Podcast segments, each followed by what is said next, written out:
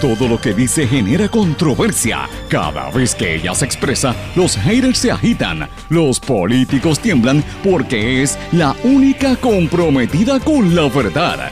Periodista, bloguera, relacionista licenciada, analista de la noticia, escritora y le dicen la provocadora en las redes sociales. Y ahora comienza en blanco y negro con Sandra Rodríguez Coto. Bienvenidos a su programa en blanco y negro con Sandra para hoy martes 21 de mayo de 2019, nuestra edición 282 y le saluda Sandra Rodríguez Coto y le doy la más cordial bienvenida a esta hora de comentario y análisis de los temas más importantes para nosotros en nuestra realidad, que vivimos en un país empobrecido, atacado por todos los frentes y con una junta de control fiscal y un gobierno que no es transparente en sus decisiones. Y vamos hoy a dar a conocer unas informaciones que ustedes no han escuchado porque se han estado manteniendo ocultas en la opinión pública debido precisamente a la desinformación que está ocurriendo en Puerto Rico. Atención Vieques, Culebra, atención sistema educativo privado, universidades privadas de Puerto Rico. Venimos con información más adelante también vamos a hablar sobre el problema de la inestabilidad precisamente en esas dos islas municipios. Caliente el escándalo de Monsanto y sus productos cancerígenos, a pesar de la fuerte defensa del secretario de Agricultura de esta compañía. Vamos a hablar sobre esta defensa y lo que esto está, lo que está simbolizando para Puerto Rico. Apertura o falta de transparencia en el gobierno. Hoy analizamos las últimas movidas en la fortaleza, en la Junta de Control Fiscal, además de las noticias internacionales que ustedes saben, siempre traemos los temas más candentes. Como todos los días, le doy las gracias a los que nos sintonizan, también a los que nos envían sus mensajes a través de las redes sociales, eh, mayoritariamente, en mi página de Facebook, Sandra Rodríguez Coto, en Twitter, SRC Sandra, o también a las distintas emisoras porque hacen posible esta transmisión que son las ocho emisoras más fuertes en todo Puerto Rico. Este es el programa que se transmite por el mayor número de emisoras y, no solamente, no es que sean el mayor número, sino las emisoras más fuertes en cada una de sus regiones. Empezamos con éxitos 1530 AM en Utuado, Adjuntas, Ayuya, toda esa región de Arecibo, etcétera. Cumbre 1470 en el AM, Orocovis, corazón de Puerto Rico, en el 106.3 FM, toda la zona de la montaña el área norte de Puerto Rico. X61, que es el 610 AM, Patillas, todo el sureste, y lo consolidan con el 94.3 FM. También ahí usted puede escuchar en Guayama, Maunabo, Yabucoa, toda esa zona del sureste de Puerto Rico. Y en el 1480 AM WMDD, que nos escuchan en, el noreste, desde Fajardo hasta San Juan, Vieques, Culebra, las Islas Vírgenes Americanas y Británicas, gracias por su sintonía. Y a nuestros amigos más recientes en esta transmisión, WYAC 930 en Cabo Rojo, Mayagüez, toda la zona oeste de Puerto Rico, que por cierto, sé que se está activando la política por allá. Han salido unos cuantos eh, candidatos a retar al alcalde, por lo menos el de, el de Cabo Rojo, así que tenemos que estar atentos a lo que está ocurriendo por esa zona. Y a nuestros amigos de WIAC 740 AM en San Juan y que cubre prácticamente todo Puerto Rico. Así que gracias por su sintonía. Pero empiezo de lleno porque tengo muchísimas informaciones. Quiero que el tiempo me dé. Señores, ustedes recuerdan que yo estoy diciendo desde hace varias semanas, lo que nos han estado sintonizando, que desde el momento en que el gobierno de Puerto Rico cambió la ruta de las lanchas desde Puerto Rico, la Isla Grande, a la Isla Nena y a la Culebra, que la situación se hizo de una manera muy atropellada. Todo el país hemos visto la manera en que estaban las condiciones para la terminal.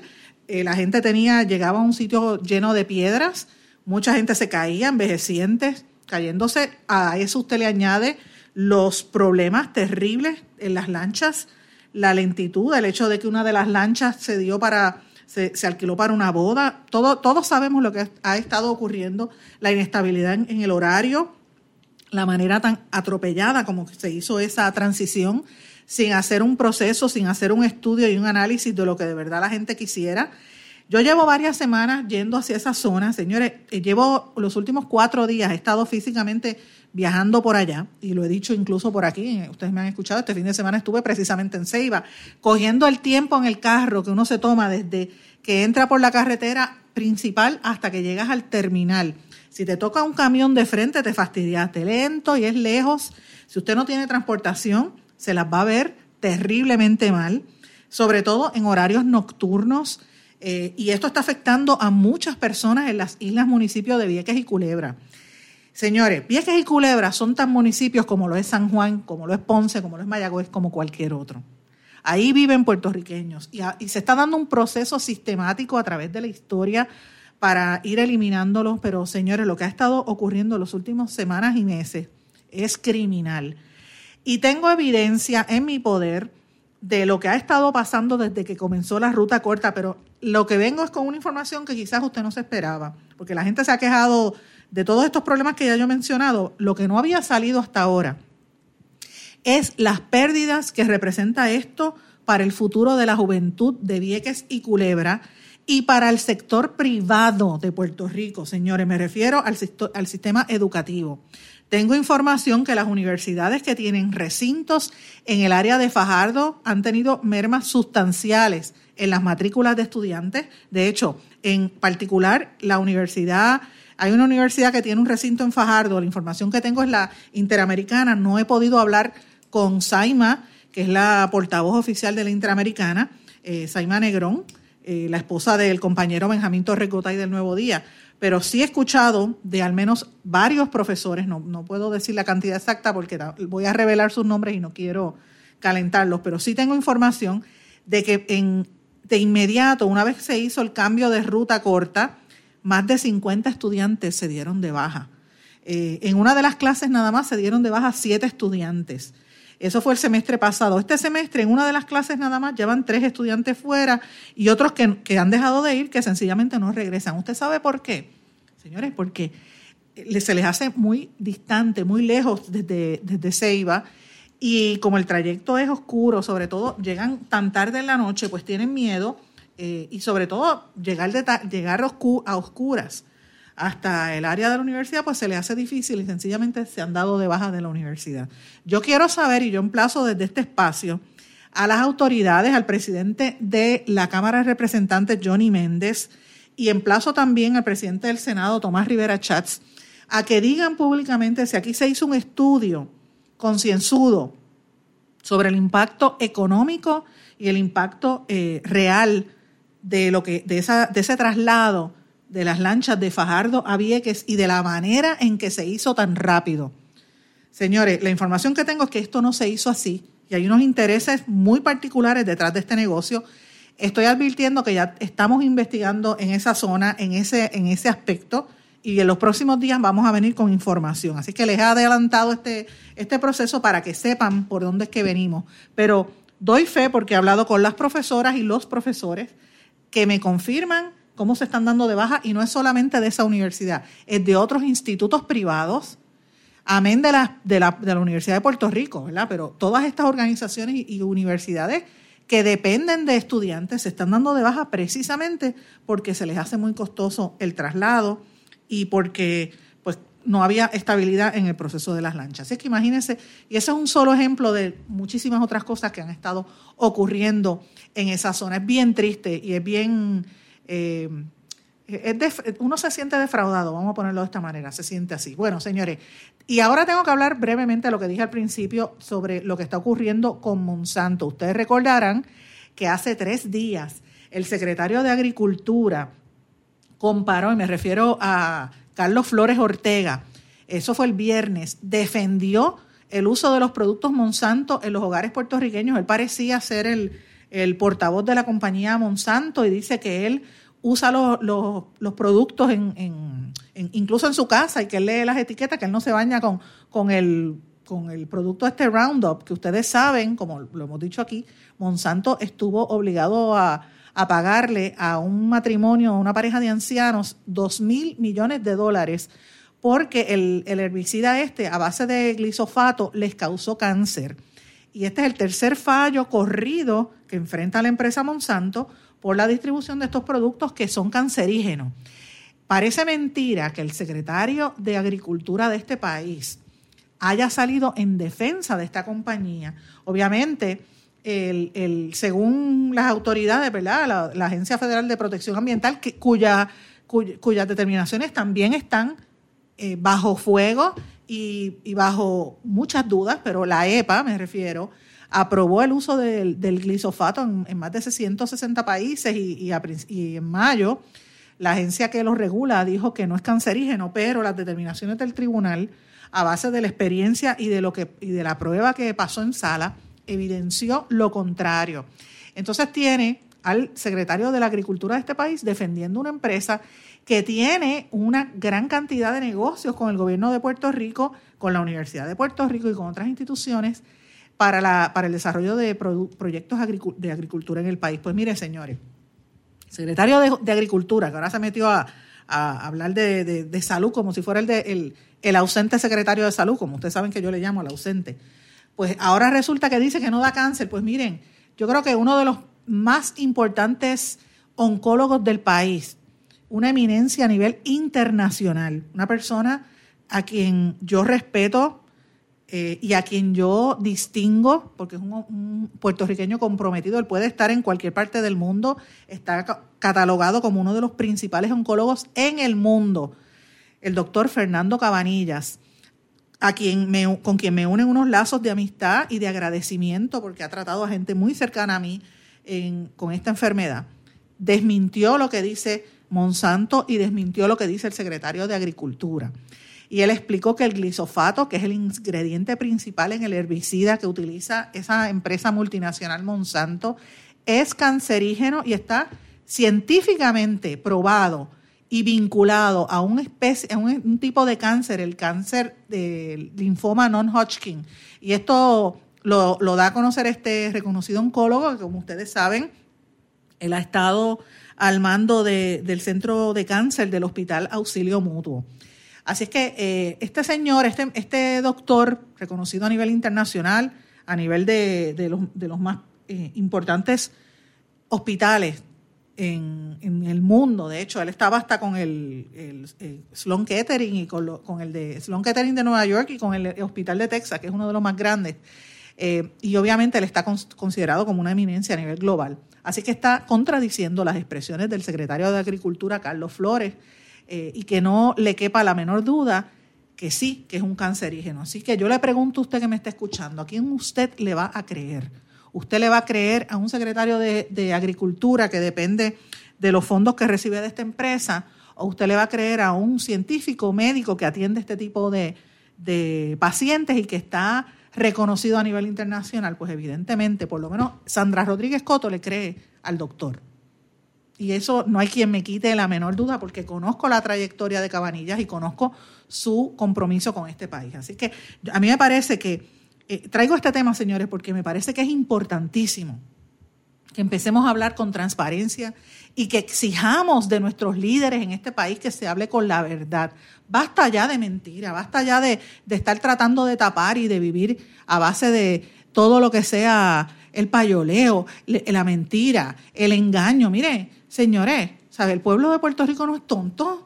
O sea, la gente sabe, aquí hay una epidemia prácticamente, porque todo el mundo se enferma por diversas razones, ¿verdad? Aquí en Puerto Rico el, sedentarismo, la alimentación, la contaminación, los estilos de vida y otra serie de cosas. A veces yo pienso también que las, las experimentaciones, y tenemos nuestra historia desde la época del doctor Rhodes que quería asesinar a los puertorriqueños, la historia está ahí, búsquela eso, eso es cierto. En Puerto Rico se probaron las píldoras anticonceptivas, el agente naranja y otra serie de cosas. Y evidentemente la población puertorriqueña tiene unas condiciones de salud grandes.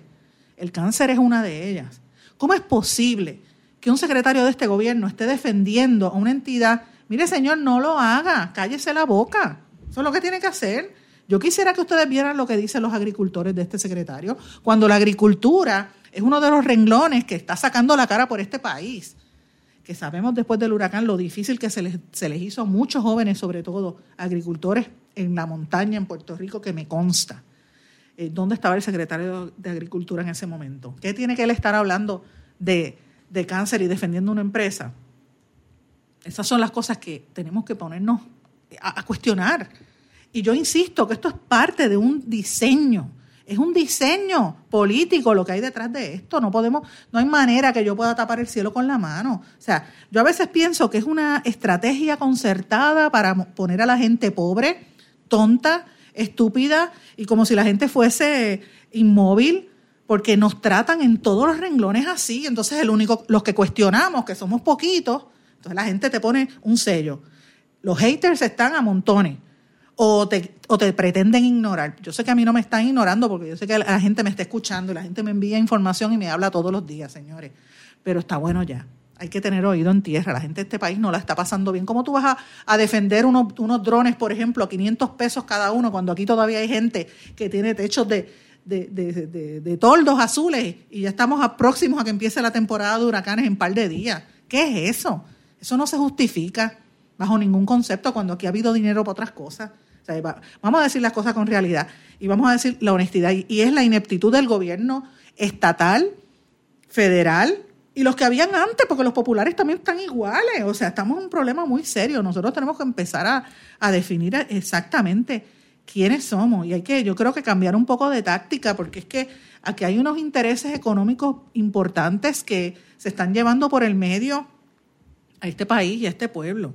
Esa burla, para mí eso que hizo el secretario de Agricultura es una burla a tantos miles de pacientes de cáncer que tiene este país.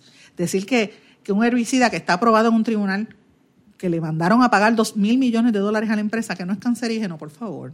O vamos a dejarnos de cosas. Y usted como puertorriqueño o como puertorriqueña o como residente de este país, ¿hasta cuándo usted va a aguantar esto? Es una burla. Fíjense que, que tenemos a los americanos que no sueltan el dinero que nos merecemos, porque lo hemos pagado en, las, en, en el, seguro social y se ha pagado en impuestos indirectos, porque Puerto Rico no pagará taxes en Estados Unidos, pero nos obligan a consumir todos los productos de allá. Así que sí somos un mercado cautivo para los americanos, así que no vengan con, e, con eso. Eh, tenemos por otro lado el recorte de, como dice, y esto, estas palabras no son mías, estas palabras son del licenciado Fermín Arraiza, que estuve viendo, yo tengo que coincidir con él, el recorte de 400 millones a la Universidad de Puerto Rico, la forma en que están desmantelando el sistema de salud, la eliminación de derechos fundamentales como el acceso a las escuelas con los cierres de escuelas públicas, el, el, impacto por ende que esto tiene también en las escuelas privadas como el que acabo de mencionar al principio de este programa, los cierres de hospitales, señores, estoy bien atenta a unos cierres de hospitales que se han estado dando, eh, cierres de CDT como el que se dio, me parece que fue en Arroyo, por allá en esa área de, cerca de Patillas, el caos que está ocurriendo con las tarjetas de salud, el éxodo, que es una cosa terrible de nuestra clase más eh, productiva de los jóvenes hacia los Estados Unidos porque no ven esperanza aquí, están buscando mejores oportunidades de trabajo, de estudio o quizás para meterse en la milicia. Eh, y obviamente así, en todos los renglones. El plan, para mí es un plan que estamos eh, viviendo para empobrecer y envejecer a esta población, porque van, van a tener una generación de viejos enfermos, eso es lo que dicen las estadísticas, que ya mismo se van porque todos vamos a morir en algún momento, pero se va a eliminar y van a dejar este país vacío para los extranjeros y para los americanos que se van a quedar con el país, si lo permitimos. Y en este proceso, ¿dónde están los independentistas? Bien, gracias. Con uno que otras excepciones que a veces de momento hace algún ruido, pero usted que me está escuchando, ¿se siente representado por ellos? Tampoco. Sea, ¿dónde están nuestros líderes? Por desgracia, el liderato puertorriqueño se está viendo únicamente a nivel académico con ciertos economistas, cierta gente que dice las cosas eh, y que se atreve a retar el sistema. Pero lo que es el Partido Popular, lo que es el callado, porque no pueden decir nada porque fueron parte del problema, lo que es el Partido Nuevo Progresista con, con la falta de transparencia en las negociaciones de la Junta, por ejemplo, y en las privatizaciones y los procesos que están haciendo, esa falta de no definir los servicios esenciales, eh, que es una situación prioritaria para uno saber de dónde sale el presupuesto. Y eso amén de las, el montón de cosas, la forma en que manejaron el tema de los muertos después del huracán, a mí eso no se me olvida jamás. Pues ya sabemos cuáles son las ejecutorias del, del, Partido Azul, de los que están en el gobierno. Los populares ni se diga. Sabemos lo que nos dejaron. Así que este país y este pueblo tienen que empezar. Estamos solos, estamos por nuestras propias fuerzas.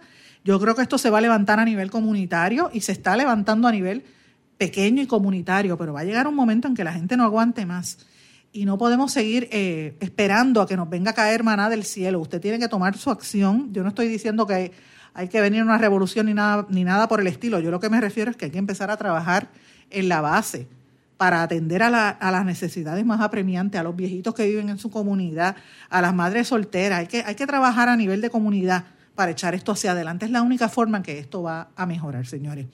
Y una buena, vamos a cambiar un poco el tema, pero tengo una buena noticia, que esto lo dieron ayer, eh, la AAA canceló el racionamiento en la región noroeste, gracias a que ha estado lloviendo en estos días, que por lo menos ahí usted tiene un, respiro, ¿verdad? Porque ha sido bien duro en esto, desde que llegamos los últimos meses, esto ha sido fuego a la lata desde el principio. Eh, y había una amenaza incluso de que podría extenderse ese racionamiento también para el área de acá, del área norte y noreste. Eh, así es que hay que ver cuál va a ser la situación al respecto.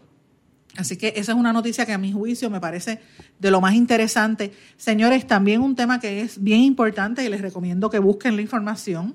El secretario de Hacienda, principal oficial financiero del gobierno, está anunciando que se van a, eh, el gobierno de Rosselló está estableciendo un protocolo de acceso a documentos públicos relacionados a los planes fiscales del gobierno.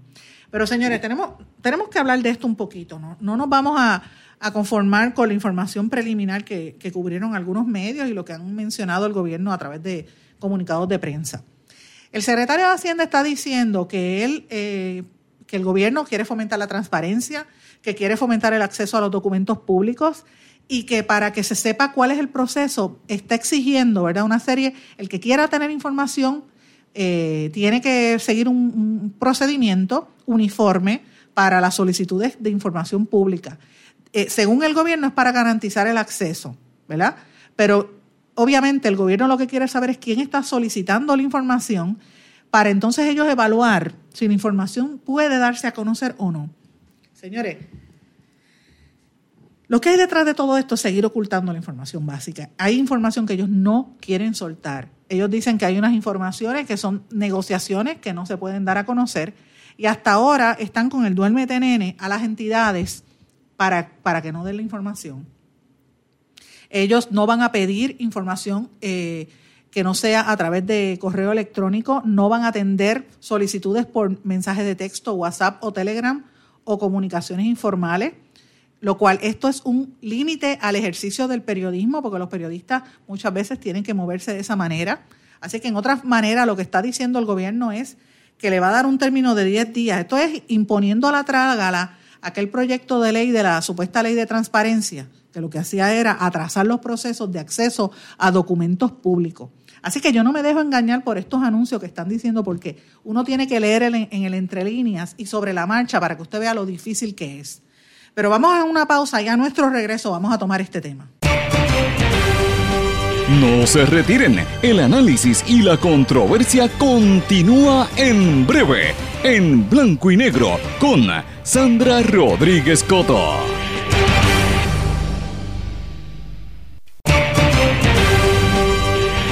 Y ya regresamos con el programa de la verdad, en blanco y negro, con Sandra Rodríguez Coto. De regreso en blanco y negro con Sandra. Estaba diciendo antes de irnos a la pausa que el secretario de Hacienda dio a conocer un comunicado de prensa con bombos y platillos y algunos medios lo han traído diciendo de que van a abrir el proceso para la transparencia, que quieren que el que quiera acceder a información sobre los planes fiscales y lo que está haciendo el gobierno, que tiene que seguir un protocolo. Ok, estamos seguros y estamos conscientes de que todo tiene que ser un proceso, hay que hacer una solicitud formal. Lo que pasa es que, señores, mire lo que está diciendo eh, Raúl Maldonado. Cuando usted haga la solicitud que tiene que ser por email o por carta, según ese protocolo que ellos están estableciendo, eh, ellos, el protocolo no cubre documentos que no se originan, o sea, los que no los documentos que no origina el gobierno no, lo, no los protegen y no los tienen. Por ejemplo, si es una recomendación o una, un acuerdo que hace eh, un asesor, una firma asesora, usted no va a tener acceso a esa información. Si usted pide la información, como hacen los periodistas por las redes sociales, por WhatsApp o Telegram, tampoco se la van a dar. Y en tercer lugar, usted va a tener un término de 10 días. O sea, el gobierno, usted solicita, el gobierno se echa para atrás, mira, 10 días laborables, que pueden extenderse a 15 o 20 días, van a evaluar su solicitud y si ellos entienden que el documento sí es público, entonces podrían dárselo, pero si entienden que está cobijado bajo algún privilegio evidenciario, no. Así es que después de esos 10 días, a el gobierno le va a enviar a usted un email diciéndole, miren, aceptamos darle el documento o no aceptamos darle el documento. En otras palabras, es proponiendo y extendiendo el término. Si usted es un periodista o usted es un líder, eh, olvídese de los periodistas, vamos, vamos a olvidarnos de los periodistas, porque la gente piensa que que, la prensa tiene privilegio cuando no debería ser así. La prensa está para representar el interés suyo, en enterarse. Si van a privatizar la Autoridad de Energía Eléctrica, usted quiere saber quién la compró, ¿verdad? Y, que es, y, puede ser que el gobierno anuncie quién la compró, pero los acuerdos y las transacciones internas usted tiene derecho a saberlas. Pero posiblemente el gobierno, amparado en ese reglamento que está diciendo Maldonado, se va a tardar entre 10 a 14 o 15 días en determinar si el documento es público o no. Así es para que usted vea cómo es, la, cómo es esta situación de que, usted no se va a enterar de la información. Pero si usted pertenece, digamos, a una comunidad y como parte del plan le van a tirar un, acueducto por al frente de su casa o un gasoducto, como pasó con el, gasoducto del norte, o van a expropiar parte de su terreno, pues mire, señores, según esta información, usted no va a tener acceso de inmediato. Y posiblemente en, en, lo que usted accede a esa información se cumple en términos, o quizás le viene la construcción y usted se, entera cuando le, llega arriba. Y así sucesivamente, en todo.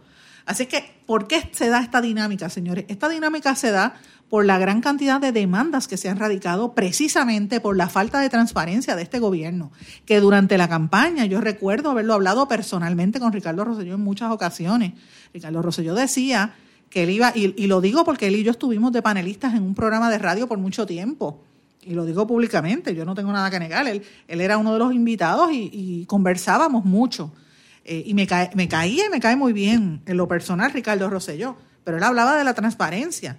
Una vez entró al poder ha sido todo lo contrario. de mentira tras embuste, tras, o sea, una cosa que bien fuerte. Y esto surge a raíz del montón de demandas que se han radicado en contra del gobierno, pero también por eventos específicos. Miren, ayer el presidente del Partido Popular, Aníbal José Torres, que ustedes saben, yo lo he dicho públicamente, un hombre a quien yo respeto también, a pesar de que es, político y mis críticas al Partido Popular están ahí, porque están ahí. El Partido Popular se ha callado y no existe para muchas cosas, pero ayer dio cara a Aníbal José y estaba con el representante Jesús Manuel Ortiz, que emplazaron al gobernador Ricardo Rosselló y al presidente de la Junta de Control Fiscal, José Carrión III, a que revelen todas las comunicaciones y todos los acuerdos entre el gobierno y la Junta sobre el recorte de las pensiones que empieza el primero de julio, cuando empiece el próximo año fiscal. Así que, señores, que usted me esté escuchando, si usted se retiró del gobierno, o señora, si usted vive de su pensioncita de 700 pesos al mes o de mil pesos al mes, es más, de mil dólares al mes, usted sabe que le van a cortar de esa pensión en, dentro de un mes. Usted tiene derecho a buscar información sobre esto y el gobierno no le había dado. ¿Cuál es la negociación que hubo entre el gobierno y la Junta? ¿Por qué el gobierno acudió al tribunal para que no se diera a conocer lo que hizo Elías Sánchez como representante del gobierno en ese proceso? Pues mire, por eso es que están ahora haciendo el aleteo del documento público y de este proceso, pero la realidad es porque no están dando información eh, y nos quieren mantener a oscuras en la toma de determinaciones, señores. Estamos hablando de miles, miles de empleados que, sobre todo en su, en su eh, edad más difícil, que es cuando usted está retirado, que el, que el dinero tiene que estirar los pesitos, posiblemente le corten la pensión. Y esto coincide también con una denuncia y un mandamus que radicó la ex secretaria de la gobernación, Ingrid Vilá, que radicó un recurso eh, buscando información sobre la privatización de la eh, Autoridad de Energía Eléctrica. Ella, está en una de estas organizaciones que están surgiendo ahora eh, de sociedades abiertas y ese tipo de cosas. La de ella se llama Cambio y el Instituto de Economía y Análisis Financiero de Energía demandaron, presentaron este demandamos ante el Tribunal de Primera Instancia para obtener datos sobre ese proceso de privatización. Y esto se da en un momento donde, señores, como les dije, estamos bajo fuego. Ustedes saben que lo anuncié y lo comentamos en estos días. Los tribunales y los bancos en las próximas dos a tres semanas vienen con las ejecuciones hipotecarias cada día más fuertes. Señores, muchas de estas ejecuciones hipotecarias se están dando, se están llevando los casos a nivel del Tribunal Federal. Hay 1.400 casos que se han radicado en lo que va de año. Esto lo dio a conocer la Clínica sobre Ejecuciones de Hipotecas de la Escuela de Derecho de la Universidad de Puerto Rico. En el 2014 habían solamente 48 casos. Este año van por 1.400, así que imagínense la cantidad. En, el, la Corte Federal, imagínense lo que se están viendo aquí. Eh, se ha estimado que 250.260 viviendas están en riesgo de ejecución hipotecaria, lo que catalogaron estos expertos como una venidera, una emergencia nacional que podría afectar a sobre 750.000 personas que se van a quedar sin vivienda en este país. Y si se quedan sin vivienda, señores, esto va a ser un pueblo fantasma si, si, si uno mira, por ejemplo, cuando uno va a los, centros de los pueblos, es más, piense en el casco de Río Piedra, que eso aquello, allí da pena. Así va a estar todo Puerto Rico si siguen cerrando viviendas, señores. Y si a esto usted le añade el temor de que hay, miren, ya, ya se formó una tormenta al norte del Atlántico, la, la tormenta Andrea, con vientos sostenidos de sobre 50 millas por hora. Eso lo anunció el Centro Nacional de Huracanes, que está en el norte del Atlántico, ¿verdad? Pero estamos empezando la temporada de huracanes. O sea, no, queremos ni pensar con lo que va a pasar después. Así que hay que estar bien atentos a lo que va a estar ocurriendo en la economía en las próximas semanas, señores. Tiene que estar leyendo noticias y tiene que estar pendiente a las informaciones que van a estar trascendiendo, porque de, alguna manera u otra nos va a tocar a todos. Lo importante es que usted se tiene que preparar. Aquí veníamos a caer en este, en este periodo que yo lo asocio siempre con lo que pasó en Cuba cuando se fue el bloque socialista la historia lo dice, que el gobierno le llamó el periodo especial y la gente terminó hasta eh, comiendo, ¿sabes? Sembraban el patio para poder tener comida porque no había ni comida. Y ahí fue cuando se produjeron las hambrunas y todos los problemas que hubo allí en Cuba. Señores, estamos encaminados hacia eso. Si esto sigue como va, usted tiene que prepararse, usted tiene que ahorrar, usted tiene que, considerar el, sus activos, su casa, todas esas cosas y proteger su trabajo más que nada. Señores, cambiando el tema, eh, quiero hablar sobre la comunidad LGBT, lesbiana, gay, bisexual, transexual y transgénero, los LGBT. Los casos de discrimen y violación de derechos civiles contra estos, estos miembros de esta comunidad se han disparado y esto representa un aumento significativo en las ayudas de, en la solicitud de ayudas psicológicas y en la solicitud de asistencia legal de personas gay, bisexuales, transexuales o transgénero que no cuentan con, con dinero para poder pagarlas. Esto lo está dando a conocer, entre otras cosas, la organización True Self Foundation, que por segundo año consecutivo está anunciando un evento deportivo que están, van a realizar para tratar de recaudar fondos para cubrir estas ayudas, sobre todo a la población transexual.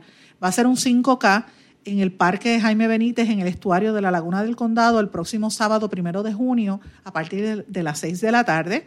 Eh, ellos eh, anuncian que el año pasado fue un éxito, esto lo da a conocer el doctor Miguel Vázquez Rivera, presidente de la fundación, y está pidiendo a la gente que, que colabore, que participe en el 5K y a la misma vez con ese dinero se va a ayudar para eh, dar apoderamiento, apoyo, representación legal y servicios médicos a estas personas que muchas veces, como le dije, los casos de discrimen y violaciones de derechos están ahí. Este, este evento, como le dije, el primero, va a ser el primero de junio, va a tener tres, tres millas, un poco más de tres millas eh, de, música, diversión, la gente va a estar recorriendo por la laguna del condado, por, la, por parte de la isleta de San Juan, y va a haber una serie de, de eventos familiares simultáneos, así que si usted quiere participar, busque la página www.active.com, eh, active de activo, www.active.com o en la página de Facebook All Out 5K. All Out 5K. El True Self Foundation es una fundación sin fines de lucro que, como dije, ofrece servicios psicológicos y legales a esta comunidad LGBTT. Así que, señores, estas son algunas de las noticias más importantes que quería comentarles en el día de hoy. Hay un tema que, he estado observando con detenimiento, esto salió en días recientes y lo denunció el alcalde de Comerío, José Santiago, que dijo que entre 50 a 60 municipios van en camino al cierre, según los documentos del CRIM y del plan fiscal que no han querido soltar. Eh, y él está diciendo que son municipios que, la, la, cuestión del pago de las pensiones, la reforma de salud y todo eso les va a agravar el sistema. Señores, tenemos que estar mirando con detenimiento. Por eso que la Junta de Control Fiscal se metió en los municipios, porque eh, están teniendo muchísimos problemas. El 62% de los municipios han perdido una quinta parte de su presupuesto. Los más afectados son Orocovis, Loíza, Barranquitas y Comerío. Eh, hay otros 27 municipios que han perdido más de una tercera parte de sus ingresos. Así que imagínense cómo está de crítica esta situación. Eh, otro de los temas que también quería mencionarles es que debemos estar atentos al tema de la cobertura de Puerto Rico en los medios extranjeros. Eh, en Estados Unidos ha estado saliendo una noticia bastante consistente sobre el tema del estatus político de Puerto Rico, una serie de medios noticiosos eh, en inglés promoviendo que los Estados Unidos suelte a Puerto Rico. No, el problema es que nos proyecta como si fuésemos el, demonio del mundo, ¿sabes? Los vagos, los que no quieren pagar, o sea, la, la peor escoria del planeta. Y así es como nos están proyectando a nosotros. Y mientras tanto, ni el DMO ni el gobierno tienen ni el dinero ni la capacidad humana para poder contrarrestar esa cobertura tan negativa que se está haciendo de Puerto Rico. Señores, vamos a una pausa y regresamos enseguida. No se retiren, el análisis y la controversia continúa en breve, en blanco y negro, con Sandra Rodríguez Coto. ¿Sabemos cuántas personas murieron de verdad durante el huracán María? A usted lo escucharon en el momento de mayor desesperación. ¿Todavía siente aquellas noches a oscuras y de incertidumbre? ¿Qué pasó mientras los vientos azotaban y luego en aquellos días y semanas después cuando no había sistema de comunicaciones? Reviva cada minuto con una narrativa real sobre lo que pasó en la bitácora de una transmisión radial, catalogado como uno de los mejores libros del año 2018 por la crítica literaria. Es una lectura necesaria porque no podemos olvidar nuestra historia para que esta no se repita. Bitácora de una transmisión radial, disponible en las principales librerías a través de todo Puerto Rico y en la internet lo consigue en Amazon, en libros787.com y en travaliseditores.com, publicado por Travalis Editores. Este es un mensaje importante del Departamento de Salud y Servicios Humanos de los Estados Unidos. En una ola de calor, mantenerse fresco lo mantendrá sano. Las personas y los animales deben quedarse adentro. Si no tiene aire acondicionado, vaya a algún sitio que lo tenga como un centro comercial Beba más líquidos, evite el alcohol y las bebidas con azúcar. Si sale, póngase ropa ligera. Nunca deje a nadie, en especial a los bebés o niños pequeños o a los animales, en un vehículo estacionado y cerrado. Para obtener más información, llame al 1-800-CDC-INFO. Quítese el dolor de cabeza con sus obligaciones de contabilidad con los servicios que presta Villalba y Villalba Company. Directo, personal y con sensibilidad humana. Lo que se busque un verdadero asesor de contabilidad para todo tipo de servicio de contabilidad, pago de IBU, pago de nómina, informes trimestrales y anuales y otros. Ofrecen servicio directo personalizado. Villalba y Villalba Company. Para orientaciones, su teléfono el 939-336-5774. 939-336-5774. El abandonar un animal es abuso y es ilegal. Si ya no puedes atender a tu perro, llévalo a un albergue o centro de control. Si lo abandonas en la calle, le estás garantizando una muerte dolorosa y segura. Evitemos tener animales sufriendo en nuestra isla. Reportar el abuso es tu responsabilidad. Así que si ves a alguien maltratando o abandonando un animal, llama inmediatamente a la policía al 787-343-2020. Comprométete.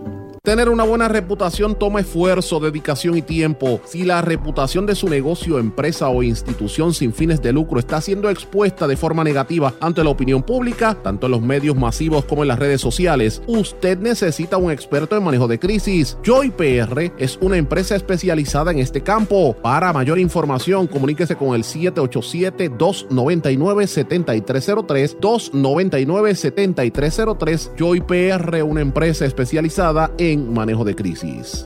Aspira de Puerto Rico celebra 50 años educando y transformando a Puerto Rico. Lo ha logrado potenciando las circunstancias educativas y sociales que rodean a miles de jóvenes que viven en la pobreza, a veteranos y a poblaciones en alto riesgo. Para información sobre las actividades del 50 aniversario de Aspira de Puerto Rico y sus servicios, llame al 787-641-1985. También puede acceder a www.facebook.com diagonal Aspira de Puerto Rico. Y ya regresamos con el programa de la verdad en blanco y negro con Sandra Rodríguez Coto. De regreso en blanco y negro con Sandra. Bueno amigos, ¿usted ha pensado en algún momento alquilar a una persona? No, no se asuste. Yo sé por qué se lo digo. No me refiero al tema de la prostitución, porque hay gente que se dedica a comprar seres humanos para tener eh, placer sexual, ¿verdad? Eh, y, y, hace ese tipo de cosas. En algunos sitios es legal, en la mayoría de los sitios es ilegal, incluyendo Puerto Rico, pero no me refiero a eso, me refiero al alquiler de familiares y amigos. Usted se siente solo, usted, usted se siente realizado, quizás tiene trabajo, tiene casa, carro, vive bien, pero se siente que no tiene familia, que está solo, y entonces usted recurre a alquilar gente para que parezca que usted tiene familia y que no está solo. Pues mire, no crea que estoy diciendo sandeza, esto es una práctica bastante común en Japón. Yo no sé si aquí en Puerto Rico lo hacen, pero me parece súper interesante esto y, me imagino que aquí tiene que estar dándose alguna dinámica parecida porque este, tiene que haber gente que, que, que recae en esto. Me refiero al negocio de alquiler de familiares y amigos. Hay un japonés, Yuichi Ishii, ese es el apellido. Es un, un, muchacho joven, alto, más alto que, que, el promedio de los japoneses, que ustedes saben que son bajitos, bastante delgado, eh, con una apariencia apacible, pero con el rostro que se ve cansado, le, se le ve los ojos de cansancio. De hecho, estoy mirando la foto de él ahora mismo. Y él está cerca de cumplir los 38 años de edad pero él dice que tiene más hijos que cualquier otra persona. Lo que pasa es que no son hijos de él, son hijos prestado o, hijos suyos por cuatro horas al día, un par de veces a la semana, dependiendo de las necesidades del cliente. En otras palabras, hace 10 años, este japonés de apellido Ishii fundó la compañía Family Romance, romance familiar, que se dedica al negocio de arriendo de familia y de amigos y tiene una base de 2.200 trabajadores listos para ser padres, madres, primos, tíos, abuelos o amantes, a pesar de que muchos japoneses desconocen de que exista este negocio.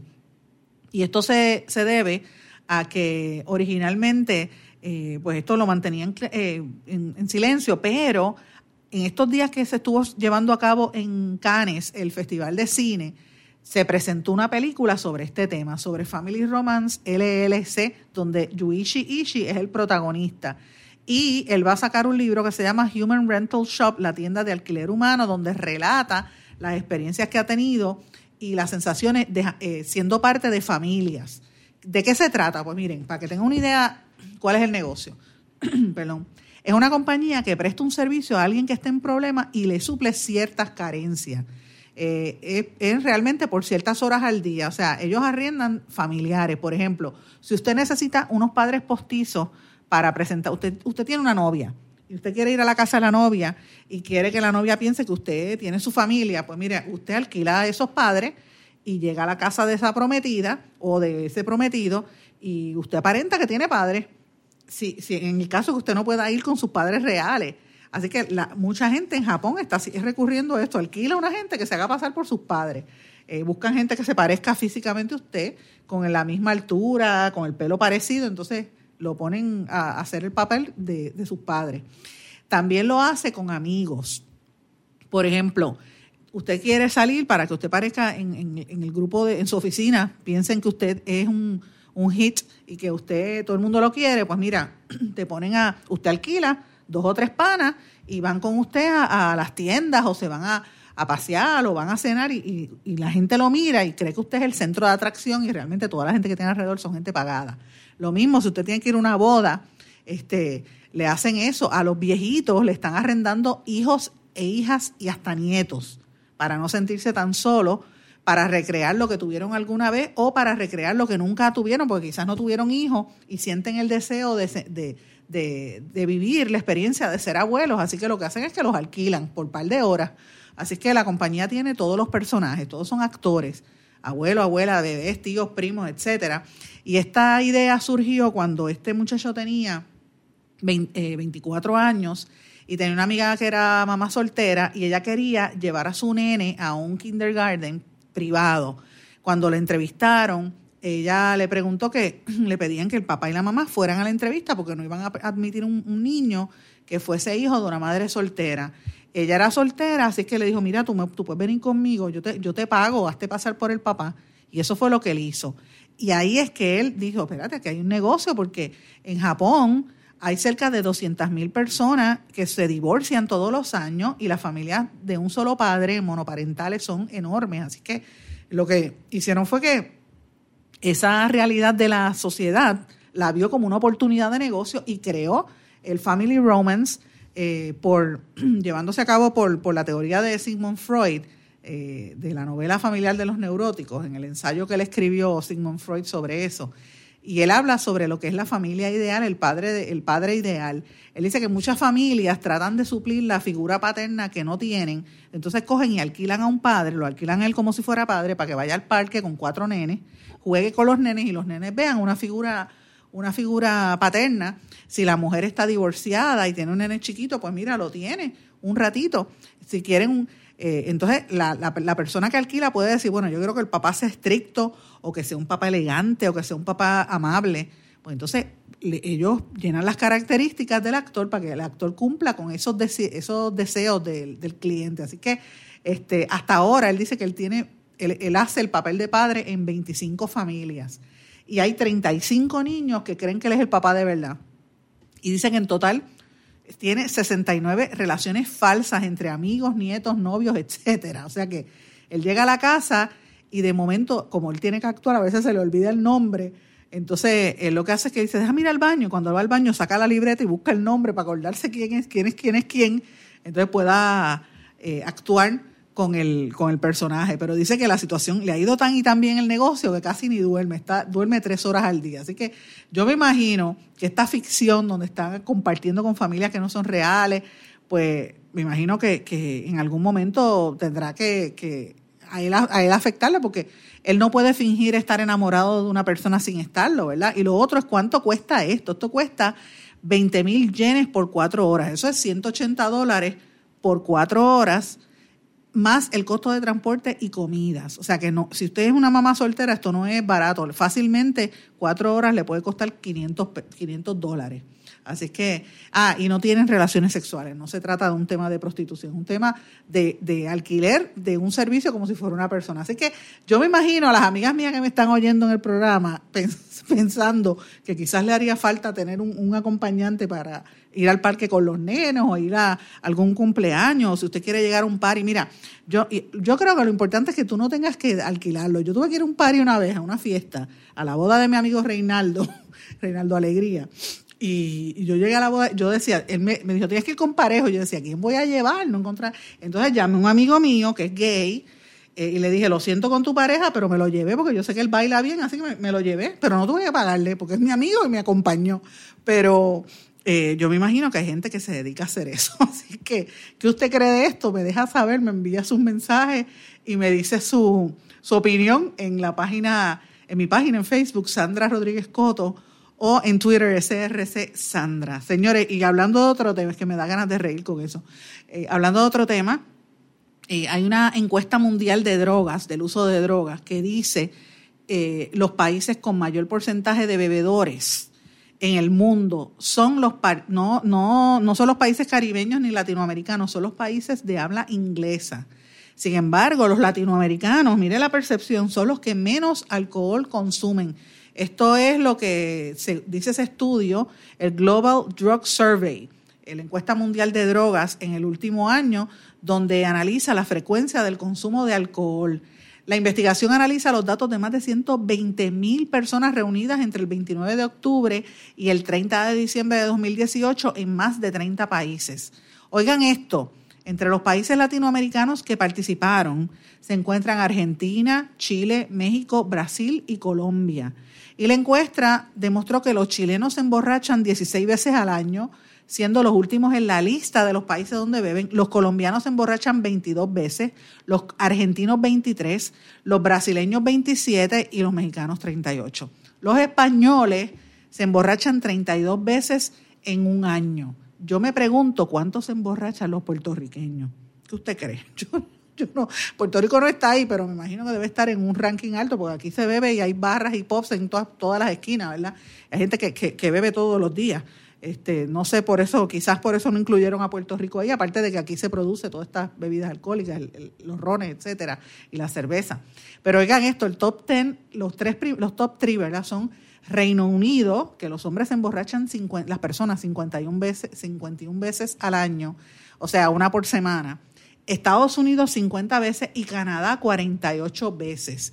El estudio arrojó también que el 20% de los encuestados en todo el mundo lamentaban haberse emborrachado, aunque solo un 38% aseguraba querer beber menos de al menos, menos alcohol en el futuro.